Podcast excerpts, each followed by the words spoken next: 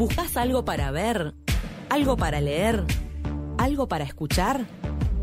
Para quedarte en casa, los piques culturales de José Mosle.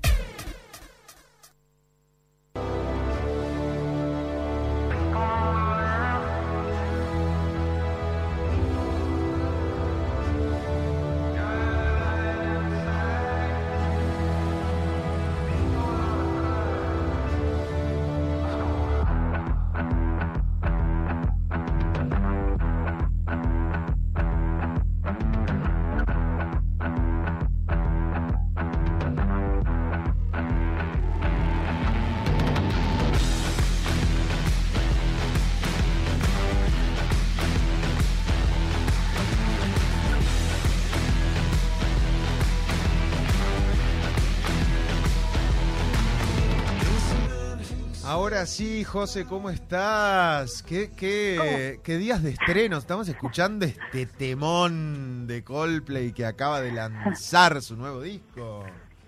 ¿Cómo andan? ¿Todo bien? Todo Buen bien, viernes. ¿tú? ¿Qué Buen fue? viernes, sí. ¿Qué de- Sí, un espectáculo. ¿Vieron lo que es ese tema de Coldplay? Qué potencia, tiene como una cosa medio Marilyn Manson al principio, ¿viste? Una... tan, tan, tan, tan. sí, es que está recién salidito del horno este nuevo disco de Coldplay. eh, salió hoy, básicamente, bueno, ayer a la medianoche técnicamente. Music of the Spheres se llama. Eh, y bueno, vuelve la banda británica Coldplay que, que bueno, eh, había lanzado algunos singles eh, en anticipación de, de este disco, pero que viene con una propuesta completamente distinta, una propuesta como alienígena, no sé si sabían. No. ¿En serio? Mirá. Sí, porque en realidad la, di- la idea para este disco eh, fue, según Chris Martin, que es obviamente el, el frontman de la, de la banda, eh, que todos conocemos y queremos y adoramos, eh, y la idea dije, dijo que fue imaginarse como, como bandas de otros universos. Intentaron hacer como un, un zoom out en el universo, dijo él, y el cosmos, como una metáfora de las dificultades y lo maravillosa que es la vida en la Tierra, dice él, teniendo en cuenta que hay potencialmente una infinidad de variaciones de la vida. Entonces se plantearon, ¿cómo sería si nuestra música evolucionara en otro planeta? Y a partir de esa premisa crearon el álbum. Vieron que Chris Martin tiene como un vuelo ahí. Sí, sí, sí, sí. Siempre tiene Bueno, como para- alguna cosa... mm, Alguna cosa medio transgresora también. Sí, sí, tal cual. Y bueno, además, eh, otra cosa que, que es interesante es que el disco, el, el disco fue producido por Max Martin, que es un, un productor netamente pop. Ha producido con Taylor Swift, con Katy Perry. Claro. Eh, digo, a ver, eh, es, un, es un estilo distinto al que está apuntando Coldplay también, como intentando variar un poco. El disco anterior que sacó, la verdad, a mí, eh, que estuvo nominado a, a Grammy Álbum del Año, a mí No te gustó. me dio unas ganas de dormir la siesta Sí. importantes. Es verdad, me pasó lo mismo. No sé si dormí la Y siesta, este pero no disco como que claro, es como que sale un poco de eso, además tiene colaboraciones con BTS y con Selena Gómez, como que se se ayornaron un poco también. Chris Martin viajó a Corea del Sur para grabar la colaboración con la con la boy band, la colaboración se llama My Universe y volvieron con ese tema obviamente volvieron al primer número uno en Billboard desde desde Viva la Vida, no tenían un primer un, un número uno desde Viva la Vida en 2008, o sea, Eso eh, te iba a decir, Viva la Vida, fue hace Coldplay. unos cuantos años. Sí.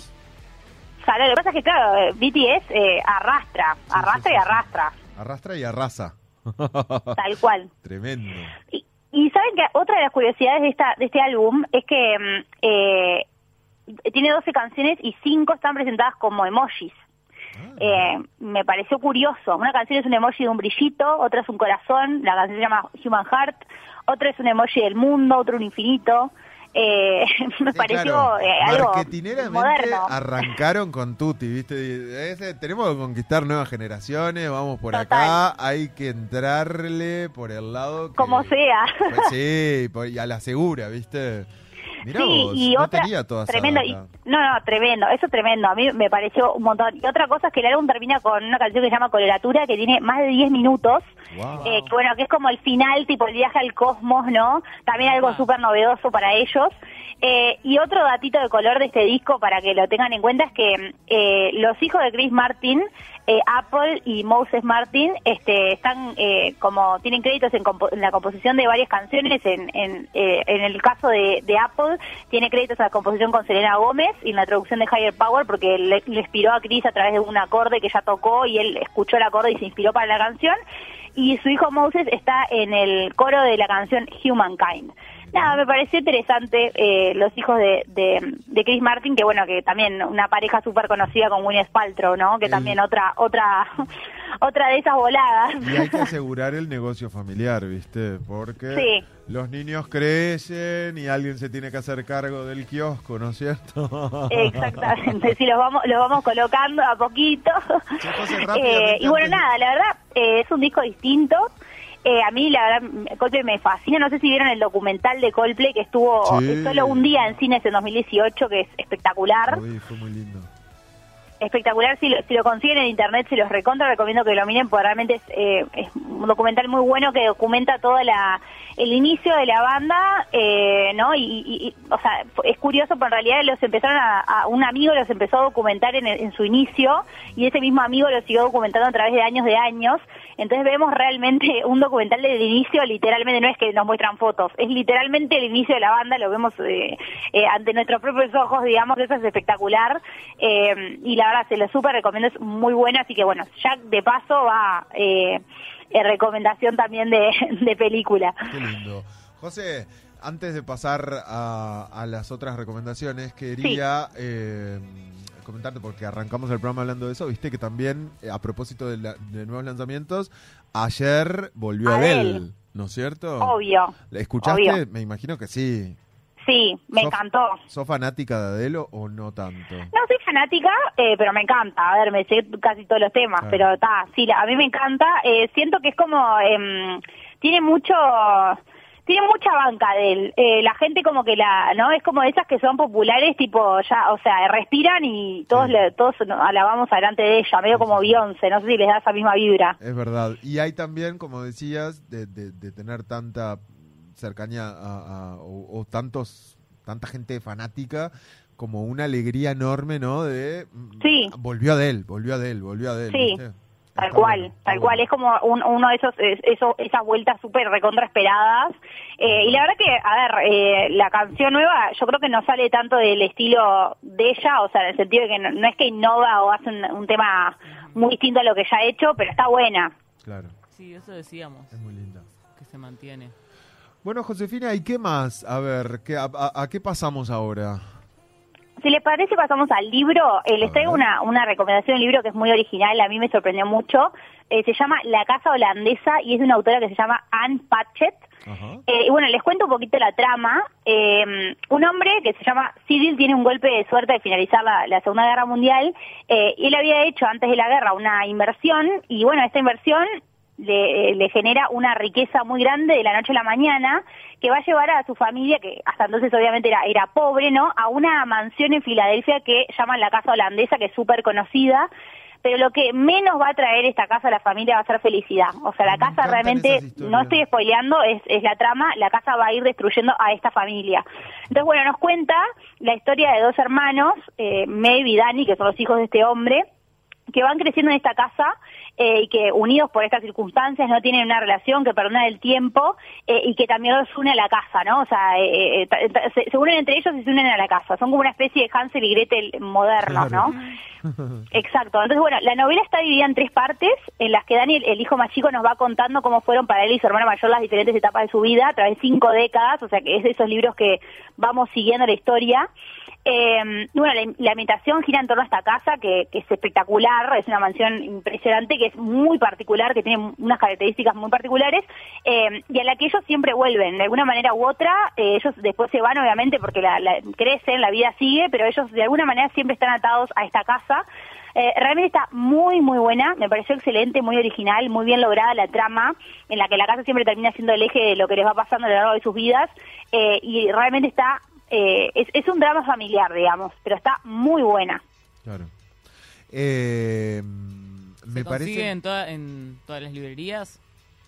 Está en las librerías, sí, y bueno, lo encuentran, como les digo, como La Casa Holandesa de Anne Patchett. Me parecen fascinantes este tipo de historias que te van porque además ya uno puede como palpitar, viste, que, que a visualizar esa trama, ya visualizas la casa, visualizas como toda esa energía medio turbia que debe haber ahí adentro. Sí, exacto. Sí, exacto, porque es como que te, no solo te sentís que estás en la casa, sino que también, como también te llevan a través de las décadas, ¿no? en lo que es esta familia, el, adentro de la familia, realmente sentís como que sos parte de la familia y que viviste en esa casa. O sea, ya al final es como que estás eh, muy involucrado con, con lo que le pasó a estos dos hermanos.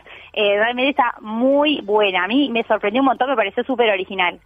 Y ahora nos vamos a Netflix, José, que el fin de semana pasado yo seguí tus consejos y empecé a mirar el juego de calamar, casi muero, casi Ah, me Sí. encantó, me, me encantó. Todavía me quedan un par de capítulos para terminarla, pero ¿cuál es la recomendación de hoy? Sí, eh, la verdad, bueno, la verdad que el, el juego de calamar eh, es, es, es- es una, una buena serie, por lo menos ¿Ah? para mirar, de esas que mirás, que no puedes parar de mirar, No, la verdad que cual. sí, me alegro que les haya Y además gustado. hay que aprovechar a, a verla ahora, entender todos Sí. los memes, comentarla Sí. en asados. Sí, porque está, si no se pierden. después ya está. Claro, te perdés de todo, porque después ya pasa, ¿viste? Sí, sí, Totalmente. es verdad. Bueno, ¿y, y qué tenemos para este fin de entonces? Bueno, para este fin de tenemos eh, una serie que se llama Las cosas por limpiar en Netflix. Es una es una miniserie que bueno ya está dando que hablar porque es muy buena eh, narrativamente y está basada en Made, eh, un bestseller eh, en el cual la autora Stephanie Land nos cuenta cómo tuvo que dedicarse a limpiar casas en las que sus clientes les pasaban, le pagaban menos del, del salario mínimo por hora en Estados Unidos. Entonces, bueno, la serie lo que hace es toma este libro eh, y lo adapta eh, y bueno, nos, nos muestra una joven veinteañera que se llama Alex, que es interpretada por Margaret Qualley, que es una, una joven actriz que conocemos por Había una vez en Hollywood, El trabajo de mis sueños. Eh, y bueno, la joven eh, tuvo la posibilidad de ir a la universidad, o sea, tenía una vida eh, prometedora, digamos, pero bueno, pasaron cosas, ¿no? Se enganchó con, con John, que es un tipo que, que parecía muy atractivo y muy, muy encantador, pero que terminó siendo violento, que terminó siendo alcohólico.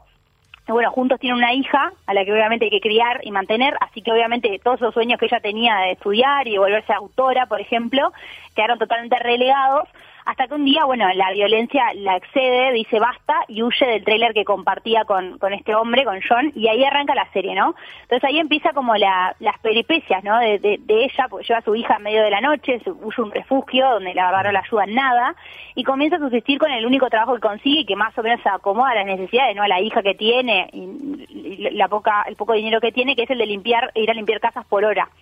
Así que bueno, obviamente hay un montón de complicaciones eh, en cuanto a la movilidad, al alojamiento, a los problemas que, que le genera su jefa, por ejemplo, y a la misma vez el, el hombre, ¿no? John, el padre, que le da pelea legal por la tenencia de la niña, que ahí aparece como este segundo eje de, de- de la serie. Y para colmo de males, están también o no están en realidad su madre bipolar, Paula, que es interpretada por Andy McDowell, eh, tremenda actriz y además madre de la actriz que interpreta a su hija. Entonces tenemos una combinación madre-hija de la vida real que hacen de madre e hija en la serie, interesante. Eh, bueno, un padre totalmente desinteresado que es Hank, que es Billy Burke, que es conocido, digamos, por ser el padre de Bella Swan en, Crepúsculo, por lo menos de los más conocidos, de los últimos papeles que ha tenido.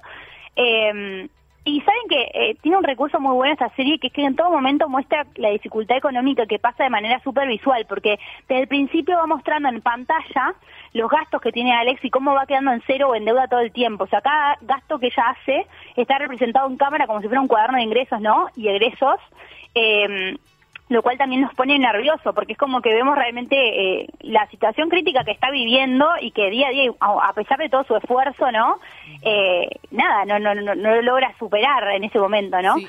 Eh, y bueno, obviamente además todo el, como el sistema no coopera, conspira, digamos, ¿no? Contra, contra sus intenciones, contra esta joven que es inteligente, que es trabajadora y bueno, eh, por suerte obviamente van a aparecer ayudas circunstanciales como la asistencia social que maneja el refugio, ¿no? Que la van a empezar a ayudar a cumplir su sueño. Eh, y bueno, me pareció una, una serie muy buena. Eh, además, como curiosidad, Margot Robbie, la actriz, es una de las productoras. Eh, la verdad que está, o sea, es muy real, creo que es muy real. Bueno, obviamente al, al estar basada en un libro, una historia real, eh, tiene mucho de eso, eh, pero realmente es una, una serie que nos muestra la realidad de lo que es eh, el, el- el problema, ¿no? De atravesar la maternidad en soltería eh, y bueno, intentando no resignar tus proyectos personales, ¿no? Claro.